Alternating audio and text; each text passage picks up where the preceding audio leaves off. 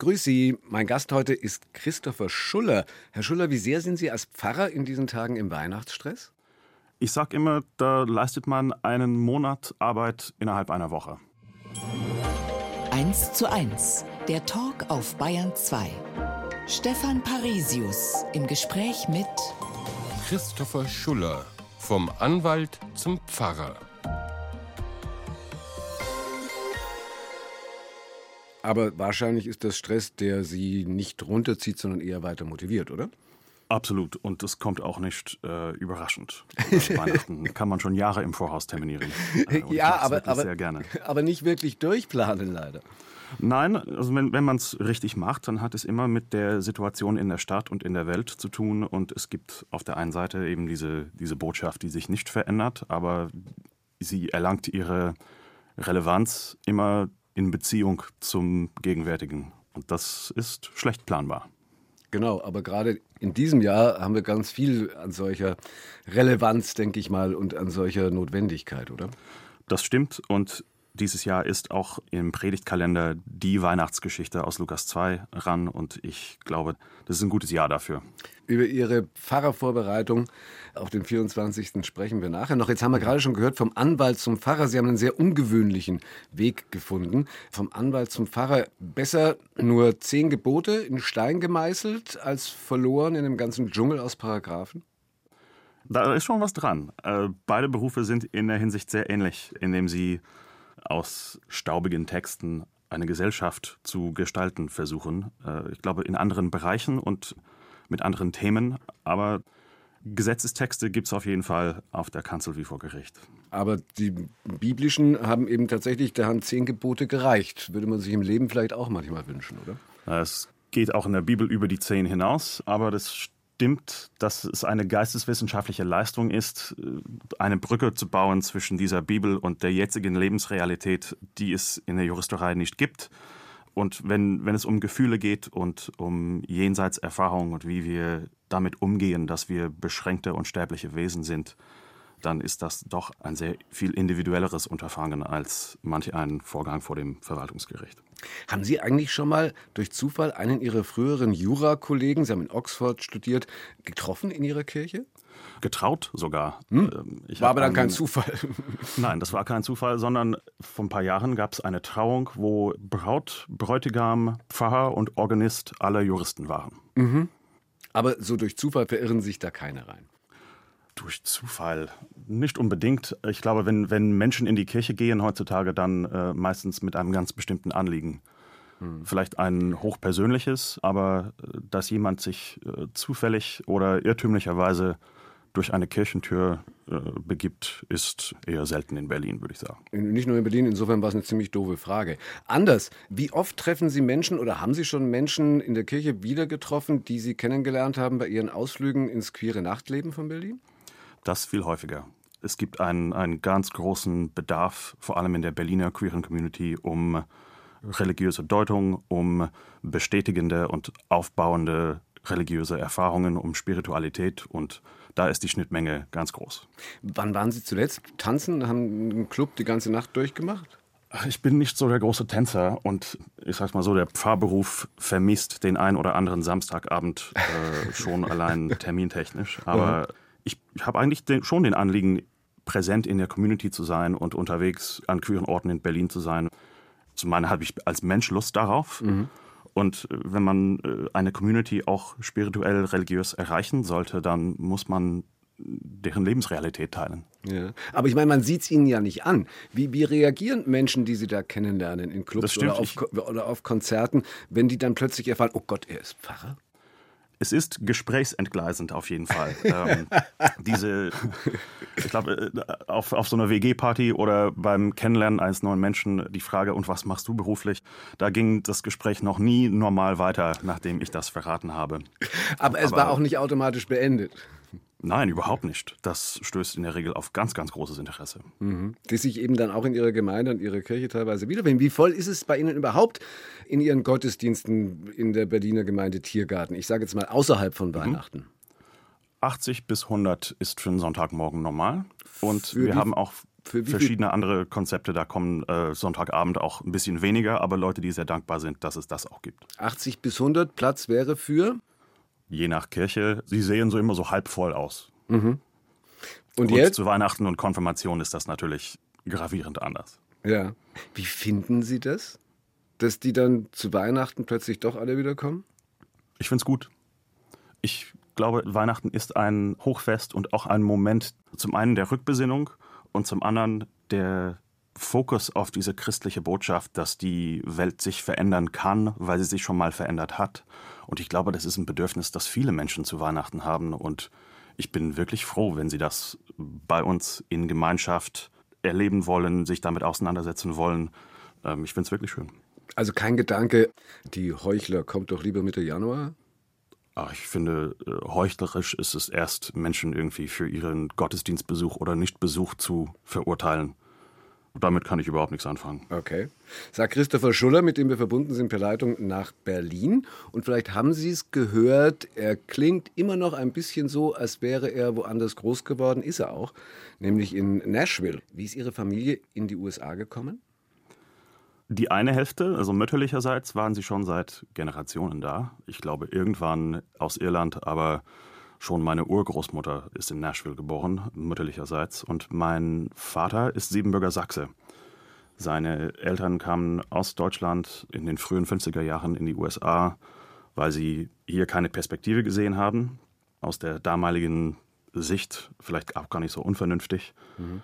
Beide waren Mediziner und sind in den USA gelandet, wo sie später Karriere gemacht haben in der Medizin. Und mein Vater ist aus dem Grund auch in den USA aufgewachsen. Haben Sie dann als Kind und Jugendlicher überhaupt einen Bezug zu Deutschland gehabt? Schon, auch zu Siebenbürgen, äh, weil das in, in dieser Zeit noch ein sehr virulentes Thema war, wie es der Familie dort ging, welche es schon nach Deutschland geschafft hatten. Mein Großvater war da, da sehr involviert in dem Schicksal seiner verschiedenen Verwandten und so weiter. Und klar, also kulturell, Weltblick, was so in der Familie diskutiert wurde, da standen wir immer mit einem Bein in diesem deutschen Geschehen. Und da war ja gerade Ende der 80er äh, Jahre eine ganz große Ausreisewelle, die danach mal kam, also gerade als Sie so fünf, sechs Jahre alt waren. Ne? Tatsächlich. Und da haben sie die letzten aus unserer Familie es geschafft damals und sind dann in die Bundesrepublik gekommen. Ähm, aber mein, mein Großvater war eben schon weitergekommen. Ja. Siebenbürger Sachsen sind ja muttersprachlich Deutsch. Die allermeisten. Haben Sie dann auch Deutsch gesprochen? Ach, so ein bisschen. Ich will es nicht übertreiben an der Stelle. Meistens das, was unser Vater uns in Panik beigebracht hat vor dem nächsten Familientreffen, damit wir nicht völlig ahnungslos vor den alten Tanten standen. Aber es stimmt auch, dass ich nicht bei Null angefangen habe. Mhm. Also väterlicherseits deutschstämmig, mütterlicherseits irisch und vor allen Dingen auch, passt auch zu irisch, wahnsinnig katholisch. Ne? Äh, das auf jeden Fall. Dabei ist aber wohl schon bei ihrer Taufe was schiefgelaufen? Sie hatten versucht, die Kirche zu buchen und dem Priester Bescheid zu sagen, der das machen sollte. Insofern äh, gab es kurz vor Weihnachten, am 22. Dezember 1985, wo Terminfülle auch bei den damaligen Pfarrern schon ein Problem gewesen war. Eine Hauruck-Aktion und ich wurde in der äh, Kapelle eines Klosters getauft in Nashville relativ improvisiert, könnte man sagen. Weil das mit der Buchung nicht geklappt hatte und die Kirche einfach zugesperrt war, äh, als die Taufgemeinschaft dann da vor der Tür stand. Irgendwer hat es verpeilt, ja. ähm, ich habe einen anderen Anspruch an die Taufen, die ich selber mache, aber äh, damals, ja, das, wie gesagt, das war einfach ein bisschen improvisiert. Na gut, an das Erlebnis erinnern Sie sich ja auch nicht mehr wirklich, sondern das ist ja war nur äh, familienmäßig überliefert. Und dann war es vermutlich in dem Umfeld einfach eine Selbstverständlichkeit, in der Kirche zu sein, gerade wenn das eben von der Familie mütterlicherseits so gewollt wurde. Wann hat sich das geändert und warum? Ich muss sagen, das begann mir zu missfallen in einem relativ jungen Alter. Ich habe noch in der siebten, achten Klasse gerade in der Kurve zu dieser Firmungs- bzw. Konfirmationszeit wirklich ein Problem damit gehabt, wie die Kirche mit Frauen umgeht, wie diese Kirche mit mir ganz persönlich als schwuler Teenager umgegangen ist. Mhm. Und die Machtstellung des Priesters als Mittler zwischen Gott und normalsterblichen Menschen ich fand das alles extrem fragwürdig.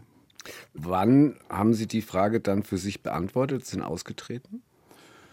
Ich habe die Firmung noch durchgezogen, um den Familienfrieden zu wahren. Das war sowieso eine schwierige Zeit mit meinen Eltern und ich glaube, ich hätte auch nicht die Kraft gehabt, als 15-Jähriger diesen Konflikt zu führen, von wegen, ich will das nicht. Hm. Aber ich bin danach gleich aus dem Laden gerannt und habe da eine ablehnende Haltung dazu entwickelt, die sich seitdem nicht so wahnsinnig sehr verändert hat. Und dann war es auch tatsächlich aus mit dem Familienfrieden? Aus vielen Gründen, ja. Ich hatte eine sehr konfliktreiche Teenagerzeit mit meinen Eltern, vor allem mit meiner Mutter, die natürlich das Schwulsein nicht akzeptieren wollte, aber auch vieles andere nicht sehen oder nicht akzeptieren wollte. Sie hatte eine sehr genaue Ahnung davon, wie ihr ältester Sohn zu sein hatte. Mhm. Und ich fürchte, ich war weniger daran interessiert, das zu werden. Mal außerhalb von der Familie, wie ist man denn in den Schulen damit umgegangen? Sie waren, glaube ich, in der Privatschule in Nashville? Genau, ähm, Ihnen sagt der Filmclub Der Toten Dichter bestimmt etwas. Ja. Der Autor des Drehbuchs war auch auf meiner Schule in Nashville. Mhm. Und äh, wenn man eine Ahnung haben will, wie diese Privatschule war, was das für ein, für ein Druck und ein, ein Leistungs- und ein Anpassungsdruck gegeben hat, muss man eigentlich nur den Film schauen auf den diese Schule aus irgendeinem Grund immer noch wahnsinnig stolz ist. Ja. Ähm, vermutlich haben Sie da einen anderen Film gesehen als ich. Aber für mich ist das ein Film über einen Teenager, der am Ende eine Pistole in den Mund schiebt, weil es nicht mehr aushält. Und in dieser Drucksituation bin ich aufgewachsen mhm. an der Stelle.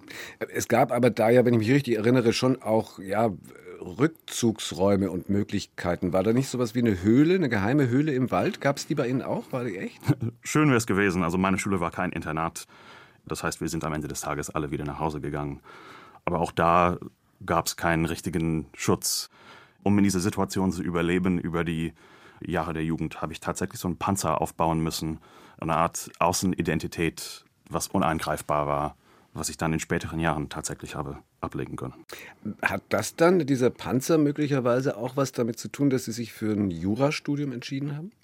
Definitiv. Mein Leitthema im Jurastudium war auf jeden Fall Gerechtigkeit. Man arbeitet ja diese, diese trockenen Rechtsbereiche durch, Sachenrecht, Wirtschaftsrecht, Obligationenrecht und so weiter.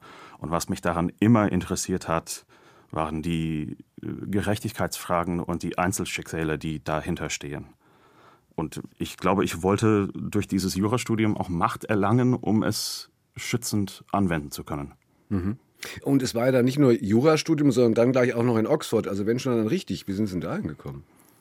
Ich habe einen Schüleraustausch gemacht in der Oberstufe und war ein halbes Jahr auf einem englischen Internat. Äh, es war eine schöne Zeit. Ein bisschen wie unter Außerirdischen zu sein. Und ich äh, fand gerade das Bildungssystem sehr attraktiv ein Studienfach. In Oxford wird man in, in kleinen Gruppen von zwei, drei Studierenden unterrichtet. Und das ist ein, ein ganz anderes Erlebnis als im großen Hörsaal. Und ich habe mich einfach beworben. Ja. Und ging dann ja auch. Und, genau. und bestätigen ja auch den Ruf äh, offensichtlich diese Uni und der, der ganzen Ausbildungssituation da. Es war auf jeden Fall eine gute Ausbildung, das kann man nicht bestreiten. Eine Stunde, zwei Menschen im Gespräch auf Bayern 2. Stefan Parisius trifft Christopher Schuller, Lobbyist für Menschenrechte.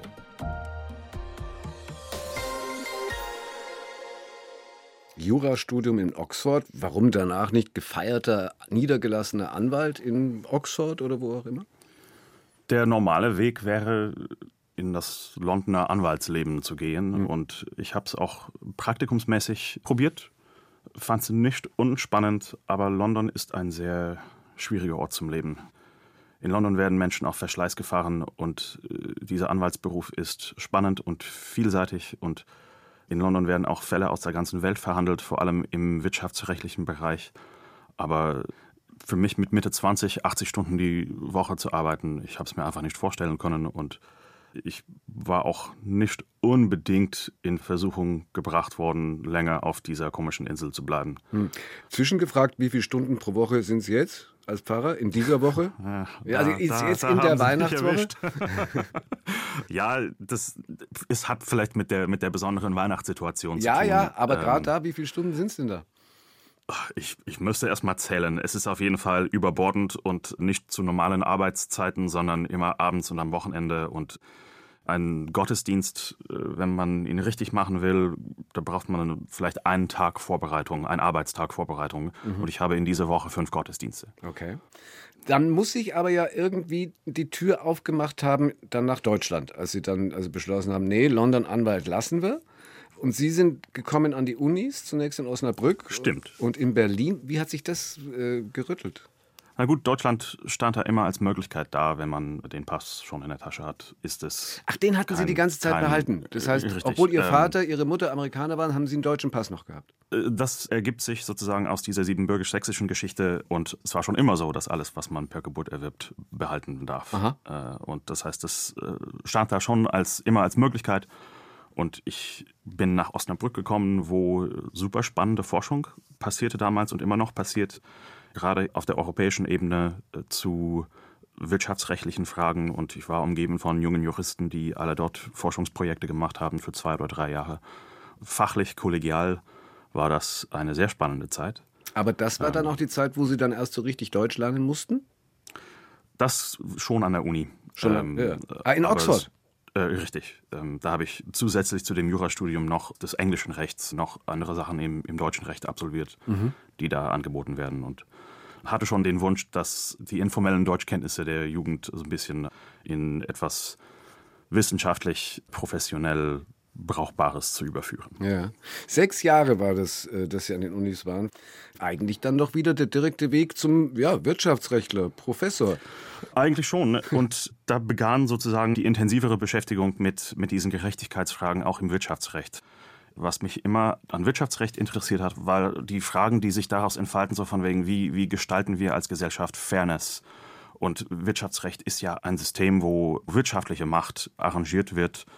Und mein Blick ging da in den Jahren relativ schnell zu diesen transnationalen Unternehmen, die ich gesehen habe als diejenigen Akteure, die in weiten großen Teilen der Welt wirklich Macht und Gerechtigkeit in, in einer Gesellschaft gestalten. Ich meine, damals, als ich in den Bereich Wirtschaft und Menschenrechte eingestiegen bin, hatte Google ein Bruttoinlandsprodukt ungefähr auf der Höhe von Belgien. Und also ein, ein Umsatz auf der Höhe ähm, des belgischen Bruttoinlandsprodukts, ja? Aha. So ist es. Aha. Und äh, das ist für ganz viele andere industriellen und äh, Technologieunternehmen genauso. Und diese Gerechtigkeits- und Machtfrage hat mich zu den Menschenrechten in der Wirtschaft hingezogen. Mhm. Und das war eben dann am Deutschen Institut für Menschenrechte, wo Sie danach eben hingegangen sind, 2013. Was haben Sie da dann genau gemacht? Ich war Teil von einem kleinen Team in diesem Bereich Wirtschaft und Menschenrechte und wir waren in erster Linie dafür verantwortlich, Unternehmen zu beobachten und darüber zu berichten, wie sie in Deutschland Menschenrechte beeinflussen und wie deutsche Unternehmen im Ausland dort Menschenrechte beeinflussen. Unser Team hat damals die allererste Studie geschrieben, die so am Anfang des Prozesses stand, aus dem das Lieferkettengesetz mhm. gewachsen ist. Mhm. Ähm, und das war vor neun Jahren jetzt ja. mittlerweile. Ja. Und ist im Augenblick ja gerade wieder in der Diskussion. Ne? So ist es. Die Europäische Union hat endlich eins verabschiedet, ähm, was dann ab nächstem Jahr greift. Und ich glaube, allein schon daran zeigt sich ein anderer Aspekt der Menschenrechtsarbeit, nämlich was für einen unglaublich langen Atem man haben muss, um Wirksamkeit zu spüren in, in diesem Bereich. Von den ersten UN-Leitprinzipien für Wirtschaft und Menschenrechte zu diesem Gesetz auf EU-Ebene sind 15, 20 Jahre vergangen im politischen Prozess und das erfordert eine Beharrlichkeit, auf die Paulus, glaube ich, auch stolz war. Jetzt haben Sie den gläubigen Menschen wieder reingebracht, äh, vom Trockenbrot des Wirtschaftsrechts. Würden Sie denn sagen, dass Sie mit 30 Jahren ein gläubiger Mensch waren? Ja, Mhm. Eigentlich schon immer. Aber ähm, die ganze Zeit durch? Also auch nachdem Sie ja. der katholischen Kirche äh, gesagt haben, macht's ohne mich? Die katholische Kirche, äh, Herr Parisius, ist nicht Jesus gleichzusetzen mhm. und dem Evangelium. Das müssen Sie in Bayern natürlich separat erklären. Herzlichen Dank. Ja. Ich hatte nie Zweifel, äh, auch in dieser ganzen Auseinandersetzung in meiner Jugend, ich hatte ich nie Zweifel daran, dass ich in Ordnung war und dass diese Botschaft auch zu mir spricht, so wie ich bin. Und all die Schwierigkeiten und Konflikte, die ich um diese religiösen Themen in meiner Jugend erfahren habe und durchgemacht habe, die haben eine große Distanz zur Kirche in mir aufgebaut, mhm. aber äh, nicht zum Glauben und nicht zu meinem eigenen Verhältnis mit Gott. Und wie kam es dann aber, dass Sie sich ja nicht Ihrem Glauben, sondern der Kirche wieder angenähert haben, als Sie sich dann 2015 für ein berufsbegleitendes evangelisches Theologiestudium eingeschrieben haben? Das ist ein langer, vorsichtiger Prozess gewesen. Ich erinnere mich noch, wie ich in Gottesdiensten äh, hinten in der letzten Reihe in eben doch dieser Gedächtniskirche in Berlin damals saß, wo ich mir wieder den, den Glauben genährt habe. Insofern ist es ganz passend eigentlich, dass das Lied gespielt wurde. Mhm. Und indem ich es als Erwachsener nochmal alles angeschaut habe und wirklich gehört habe, was gesprochen wird im Evangelium zu dem einzelnen Menschen und vor allem, was nicht gesprochen wird. Und dann Annahme und die Zuwendung zum Menschen, die sich aus diesem Evangelium ergibt ähm, und die da so klar daraus hervorgeht, ich glaube, das habe ich anders begriffen, mich anders getragen gefühlt als Erwachsener, als ich an einem Ort angekommen war, wo das anders praktiziert wurde. Mhm. Und wo Sie sich dann offensichtlich so wohl gefühlt haben, dass Sie vor dem zweiten Coming Out sozusagen standen, wenn ich das so sagen darf. Das, also kann man diese ja, kann, kann man die Coming Outs vergleichen? Ich bin schwul und ich werde Pfarrer. Womit haben Sie sich schwerer getan? Ich sag's mal so, äh, meine queeren Freunde waren genauso schockiert über dieses Coming Out als meine Familie und Freunde damals über das erste. Aber der Unterschied äh, ist auf jeden Fall, dass beim zweiten ich fast nur sehr positive Resonanzen hatte. Mhm. Und als ich mit dem Studium begonnen habe, ähm, sagte mir mein damaliger Freund, äh, du wirst bestimmt Pfarrer. Und ich so, Quatsch, also ich bin sehr glücklich als Jurist. Ich mache das hier wirklich nur, um sozusagen meine, meine eigene Religion besser und tiefer zu verstehen. Und im Jahre dieses Studiums, je mehr ich über diesen Beruf gelernt habe, je intensiver ich auch mit dem Evangelium auseinandergesetzt habe, hat sich das tatsächlich komplett verändert. Und als klar war, dass ich in den Fahrdienst gehe, haben wir uns auf einen Kaffee getroffen. Wir waren inzwischen getrennt und ich sagte zu ihm, äh, ich sag's ungern, aber du hattest recht. Und das war ein, ganz lustiger Moment zwischen uns. Ähm, war der wirklich so er lustig? er hat es gewusst, bevor ich es gewusst okay. habe. Ja. Eins zu eins der Talk mit Christopher Schuller. Warum ist jetzt Pfarrer besser als Menschenrechtslobbyist? Weil mir zumindest, mir als Mensch liegt es mehr, Menschen direkt zu würdigen, als irgendwie abstrakt für die Menschenwürde einzustehen. Ein Prozess in Genf, äh, eine Diskussion, eine Verhandlung an der Welternährungsorganisation, das ist schöne und gute und wichtige Arbeit. Und ich persönlich bin besser darin, am Grab eines Moabiters in Berlin zu stehen und zu sagen, auch dieses Leben hat etwas bedeutet. Es war nicht egal, was dieser Mensch gemacht hat und er war gut, wie er war. Man erzählt sich ja sogar, dass Ihnen Beerdigungen noch lieber sind als Sonntagsgottesdienste. Ich würde sagen, sie sind mir lieber als Hochzeiten. Ich mache äh, mach sehr gerne äh, Beerdigungen. Ich finde, es ist mit der schönste Teil des Jobs. Ich habe so viele schöne Berliner Lebensgeschichten gehört und kennengelernt und dann am Ende zusammenfassen dürfen. Und das ist ein großer Privileg und etwas, was ich auch immer mit, mit Bedacht äh, mache, weil, weil ich so schön finde, dass Menschen gehört und gesehen werden in ihrem Menschsein, mit denen das vielleicht nicht so oft passiert ist in ihrem Leben. Und vielleicht ist das das, was Menschenrechtsjurist und Pfarrer sein verbindet an der Stelle, wenn es auf der einen Seite darum geht, Menschenrechte zu schützen und auf der anderen vor der Seele von anderen Menschen zu stehen mit dieser alten Weisheit in der Hand und in beiden Fällen dafür zu sorgen, dass diejenigen gehört und gesehen werden, die es sonst nicht gehört und gesehen werden. Also das finde ich toll. Das ist wahrscheinlich das erste Mal, dass diese Parallele gemacht wurde zwischen, zwischen dem Prozess und der Beerdigung. Aber Sie sagen ja überhaupt auch, habe ich gelesen in einem Interview, der Beruf ist auch unendlich geil. Ja. Was, was denn noch außer Beerdigungen? Ich finde es einfach schön, sozusagen ein Ort zu geben, wo, wo Leute zu sich selber kommen können, wo sie wachsen können. Und äh, es gibt so viel in der Gesellschaft, dass die Botschaft sendet, du bist nicht genug, du bist nicht gut genug. Eigentlich, um glücklich zu sein, brauchst du noch das und das und das. Und diese christliche Botschaft, diese urchristliche Idee von radikale Annahme des Menschen, von, von Dienst am anderen Menschen, ich finde es so frisch und befreiend und weltverändernd. Und es macht einfach Spaß, Teil davon zu sein. Mhm. und so andere aufzubauen. War das dann durchgehend so? Weil da ist ja gerade in der evangelischen Kirche kommt ja nach dem Theologiestudium erstmal nochmal eine richtige längere Ausbildung auch, ein Vikariat. Mhm. Waren Sie ununterbrochen überzeugt oder gab es da auch mal Zweifel? Mein Vikariat fiel genau in der Pandemiezeit. Ich bin in meiner Ausbildungsgemeinde am 15. März 2020 angekommen. Und natürlich fiel damit schlagartig alles weg, was schon immer so gemacht wurde, irgendwie aus Automatismus. Und wir haben in dieser Pandemiezeit, ich glaube auch meine Kolleginnen und Kollegen in meinem Jahrgang, eine Freiheit gehabt. Natürlich auch erschwerte Bedingungen äh, wegen Kontaktbeschränkungen. Ja, gab auch keine Beerdigungen, so ne?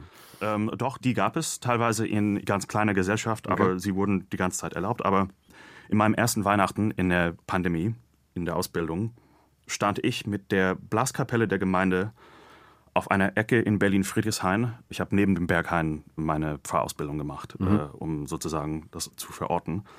Und ich stand an dieser Ecke am Comeniusplatz. Die Blaskapelle hat Weihnachtslieder gespielt und ich habe die Weihnachtsgeschichte in ein Megafon gelesen auf der Straßenecke im Talar.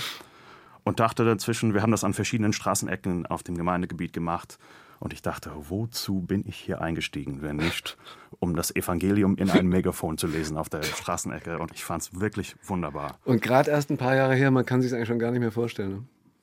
Wirklich, es war wie eine andere Welt. Ja. Ähm, aber ich freue mich schon sehr darüber, wie Pandemie in der Kirche zumindest so einiges aufgebrochen hat. Und ich glaube auch in Gemeinden, die lange Jahre alles so ein bisschen immer gleich gemacht haben, herrscht jetzt ein Verständnis dafür, wir müssen irgendwie unsere Formen erfrischen. Naja, ob das die Pandemie war, ich meine, Sie haben Ihr Pfarramt ja nicht nur in der Pandemie äh, übernommen, sondern auch in der Zeit massiver Kirchenaustritte. Auch so ja in der evangelischen Kirche, also zunächst mehr in der katholischen, aber auch in der evangelischen. Mhm. Und dann sagen Sie, ich freue mich, habe ich gelesen, ich freue mich über zurückgehende Mitgliedszahlen? Ja, da bin ich ganz zuversichtlich im Allgemeinen, würde ich sagen. Ich meine, klar, die Kirche hat ein, so schmerzhafte Reformjahre vor und hinter sich, tatsächlich beides. Mhm. Aber ob das uns so wahnsinnig unterscheidet von Sportvereinen oder politischen Parteien oder Gewerkschaften, da bin ich mir auch nicht so sicher. Ich glaube, äh, viele Institutionen kämpfen mit einer kulturellen Veränderung, was diese Zugehörigkeit angeht. Ja gut, aber, aber Sie können ja nur für Ihre sprechen. Sie können sich so doch nicht über... Und das über, tue ich auch gerne ich sage, ich bin zuversichtlich, weil, weil ich glaube, dass alles, was Qualität hat, alles, was von dem eigenen Anliegen und Botschaft überzeugt ist und alles, was Menschen wirklich erreicht, wird auch bestehen. In der Krankenhausseelsorge, im Segensbüro in Neukölln, wo sie äh, ganz andere, neue, coole Segens- und Ritualformen entwickeln, in der Berliner Stadtmission. All, all diesen Orten herrscht keine Untergangsstimmung, weil da auch kein Untergang droht. Und immer wo dieses Befreiende gefeiert wird aus Überzeugung und Menschen erreicht, das sehe ich nicht in Gefahr. Da haben Sie aber eine eigene Perspektive. Also es hat ja gerade eine große Studie gegeben, die Kirchenmitgliedschaftsuntersuchung, mit dem Ergebnis, mhm. nicht mal mehr die Hälfte der Menschen in Deutschland ist evangelisch oder katholisch. Und Ersatz ist eine Säkularisation. Also es werden keine neuen äh, Gemeinden oder äh, neue Heilige oder Lehren gesucht, sondern die Menschen verabschieden sich offenbar vom Glauben. Wie viel davon ist richtig? Ich glaube, sie verabschieden sich schon von einem althergebrachten dogmatischen Glauben, dem ich auch nicht so groß nachtrauere. Aber ich glaube, uns ist nicht ganz bewusst, wie tief christliche Werte verankert sind in unserem Umgang miteinander und in unserem Bild von dem, was Menschlichkeit ausmacht, äh, wie, wie, wie, tief christliche Werte da drin sitzen. Und ich habe in, in meinen Jahren im Pfarrberuf jetzt schon die Erfahrung gemacht, dass wenn man Menschen sinnvolle Möglichkeiten anbietet, sich gesellschaftlich zu engagieren, zum Beispiel in der Obdachlosenarbeit, in der Flüchtlingsarbeit und so weiter, äh, wenn, man, wenn wir als Kirche einen sinnvollen Rahmen stellen, dann kommen sie und machen sie mit aus Überzeugung. Diese Überzeugung ist für mich die gleiche Überzeugung, die aus den Evangelien sprudelt und dabei ist es mir ehrlich gesagt mehr als sekundär, ob sie von sich selber sagen, ich schließe mich der theologischen Erklärung von Barmen an oder nicht. Zu Gast bei Stefan Parisius. Christopher Schuller mag kurze Predigten. Auch da sind Sie wahrscheinlich eine Ausnahmeerscheinung, oder? Die Generation vor mir äh, hat noch so Sprüche von sich gegeben, von wegen, ja, da kriegen Sie mich nicht unter 20 Minuten. ähm, und für mich ist es viel wichtiger in einer Predigt, dass ich da ehrlich und offen stehe, dass ich mich diesem Text stelle und dass ich greifbar, sichtbar bin für, für die Gemeinde in meinem Versuch, das Leben der Menschen vor mir ähm, mit dieser alten Weisheit zu verbinden. Mhm. Wissen Sie schon, was Sie an Weihnachten predigen werden? Wahrscheinlich verschiedene Sachen, denn ich habe an Weihnachten einmal in meiner Gemeinde, einmal im Flüchtlingslager im Berlin-Tegel auf dem alten Flughafengelände und einmal in der französischen Friedrichstadtkirche einen Gottesdienst und äh, es mag zwar eine Bibelgeschichte sein in allen drei Fällen, aber drei sehr verschiedene Lebensrealitäten. Und da kann man nicht dreimal die gleiche Predigt halten. Das also würde Copy, nicht gehen. Copy-Paste geht nicht, okay? Nein, ähm, weil die Frage ist ja entscheidend an der Stelle. Wer sitzt mir gegenüber? Und was brauchen diese Menschen? Wo stehen sie? Was baut sie auf und fordert sie gleichzeitig ein bisschen heraus? Das ist ja immer das, das Ziel. Und Länge spielt da eine Rolle, aber manchmal ist in fünf Minuten alles gesagt und manchmal dauert es eben elf. Ich bin zwar der Einzige, der da spricht, aber ja. es ist ein wechselseitiges Geschehen auf jeden Fall. Ich kann immer sehr klar lesen, ob die Gemeinde bei mir ist und begeistert und aufnahmefähig ist oder nicht. Und gerade wenn es dann drei Stück sind an dem Tag, ist ja auch verständlich, dass sie kürzer sind. Äh, Überschrift aber ist immer die gleiche. Zu Weihnachten schon, allein schon deswegen, weil die Geschichte ja die gleiche ist. Aber wie gesagt, es kommt immer nur zur Hälfte aus der Bibel. Und wenn ich anschaue, in, in welcher Situation die Menschen zum Beispiel in Tegel sind, die Mitte 2022 teilweise nach Deutschland gekommen sind, hm. hieß damals, sie verbringen hier drei, vier Tage in dieser provisorischen Unterkunft auf dem alten Flughafengelände, bis wir sie weiterfahren zu einer anderen Stadt oder Gemeinde in Deutschland. Und nun wohnen sie seit anderthalb Jahren da und in der Zwischenzeit sind tausende weitere dazugekommen. Sie haben einfach einen, einen anderen Zugang selber zum, zu der Geschichte und dem Versprechen von Weihnachten als die Menschen in meiner Gemeinde in Berlin-Mitte. Ja, also auch da kann man ja tatsächlich Menschen verstehen, die vom Glauben abfallen unter Umständen, unter denen sie da leben müssen. Es sind aber auch die letzten Weihnachtspredigten in ihrer Gemeinde, weil Ende des Jahres ist Schluss da und sie werden Militärpfarrer. So ist es. Warum das denn? Warum?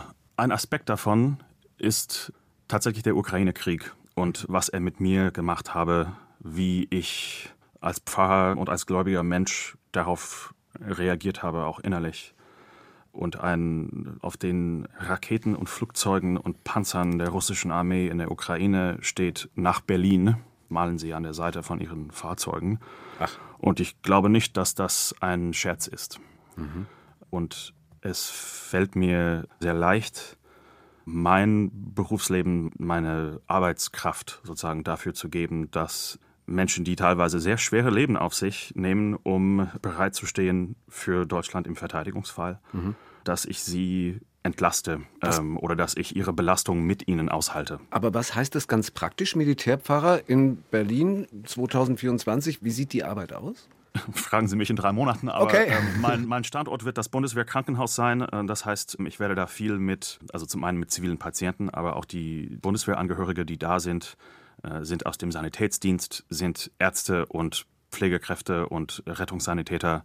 Und da ich ja ehrenamtlich selber im Sanitätsdienst arbeite, ist das auch eine, eine seelische Lage, zu der ich einen gewissen Zugang habe, einfach weil ich sehr viel schon gemacht habe mit diesen Menschen. Und ich freue mich darauf, sehr viel als Seelsorger Teil von diesem Krankenhausgeschehen zu sein. Mhm. Wir haben da eine ganz andere Rolle als die Ärzte oder Pflegerinnen. Und ja, wie gesagt, die Annahme zu praktizieren, dieses Anschauen, Aushalten, Dinge benennen, wie sie sind, das alles darf der Seelsorger, der Zeit hat und eben diese Aufgabe. Und äh, das finde ich sehr schön. Sie sind jetzt 38, kurz vor diesem Wechsel wieder. Würden Sie sagen, als Geistlicher aber endgültig angekommen oder können Sie sich vorstellen, nochmal, wie schon ja einige Mal in Ihrem Leben, alles über den Haufen zu werfen und dann ganz neu anzufangen? Die Anwaltszulassung in New York ist immer noch aktuell. ähm, ich glaube aber, dass ich an dem richtigen Ort bin. Mhm. Ich glaube, dass das, was ich aufgebaut habe über die letzten Jahre, ähm, tatsächlich äh, also in mir etwas bewirkt hat und mir so ermöglicht hat, für andere Menschen auf eine ganz besondere Weise da zu sein. Und ähm, es fühlt sich einfach wahnsinnig richtig an. Mhm. Am richtigen Ort angekommen, was glauben Sie, wie dieser Ort in 20 Jahren aussehen wird? Oder wie stellen Sie sich Ihre Kirche im Jahr 2050 vor? Wenn, wenn alles nach Plan läuft, ähm, gehe ich 2052 in Rente. Okay. Und ich glaube zum einen, dass bis dahin sich viel verändert in den Rahmenbedingungen und so weiter. Ich mache hier normalerweise immer morbide Witze von den äh, Wasserkriegen, aber wenn ich jetzt in die Zukunft schaue, äh, wie wird Kirche aussehen, wenn wir diese ganzen Strukturdiskussionen hinter uns haben? Wenn die Kirchensteuer abgeschafft ist, wenn äh, Kirchenmitgliedschaft anders und neu gedacht wird, was wird da noch sein? Und da werden auf jeden Fall noch sein äh, all diejenigen, die von ihrem Glauben überzeugt sind und daraus die Welt verändern wollen, würde ich sagen. Der Satz, den ich auch in einem anderen Interview gesagt habe, von wegen, ich freue mich auf die, auf die ganzen Austritte, da ist tatsächlich noch ein Überhang von etwas Betriebsames oder Unüberlegtes. Und für mich ist Kirche als irdische, menschliche Institution immer etwas vorläufig, was ja nur Sinn hat, wenn es dieser Idee dient, dass diese Welt gut ist, dass es nicht egal ist, was wir tun, dass der Mensch gut ist, wie er ist und angenommen und zugleich herausgefordert werden sollte. Was auch immer da steht in 30 Jahren, werden Sachen sein, die Menschen mit dieser Botschaft erreichen aus eigenem Überzeugung. Aha. Die Berliner Stadtmission wird noch da sein. Und in diesem Sinne kann es dann auch etwas weniger weit in die Zukunft geschaut kann es dann auch in diesem Jahr und in dieser Zeit frohe Weihnachten geben. Absolut. Dann danke ich Ihnen sehr für das auch. Gespräch äh, ja, und wünsche Ihnen, dass die nächsten Tage vielleicht nicht ganz so wahnsinnig stressig werden. Vielen Dank, Christoph. Das ist ein schöner Stress. Dankeschön. Schöner Stress. Positiver ja. Stress. Na also. Absolut. Danke sehr. Spirituelles, ja, genau. anders, ganz anders Spirituelles haben wir auch in einem Podcast im Angebot, nämlich äh, Seelenfänger. Allerdings geht es da um äh, ja, äußerst fragwürdige Ausprägungen, Sekten und Kulte. Da zum Beispiel den Anastasia-Kult oder jetzt zweite Staffel die integrierte Gemeinde. Finden Sie überall dort als Podcasts in der ARD Audiothek und wo Sie sonst diese Podcasts finden.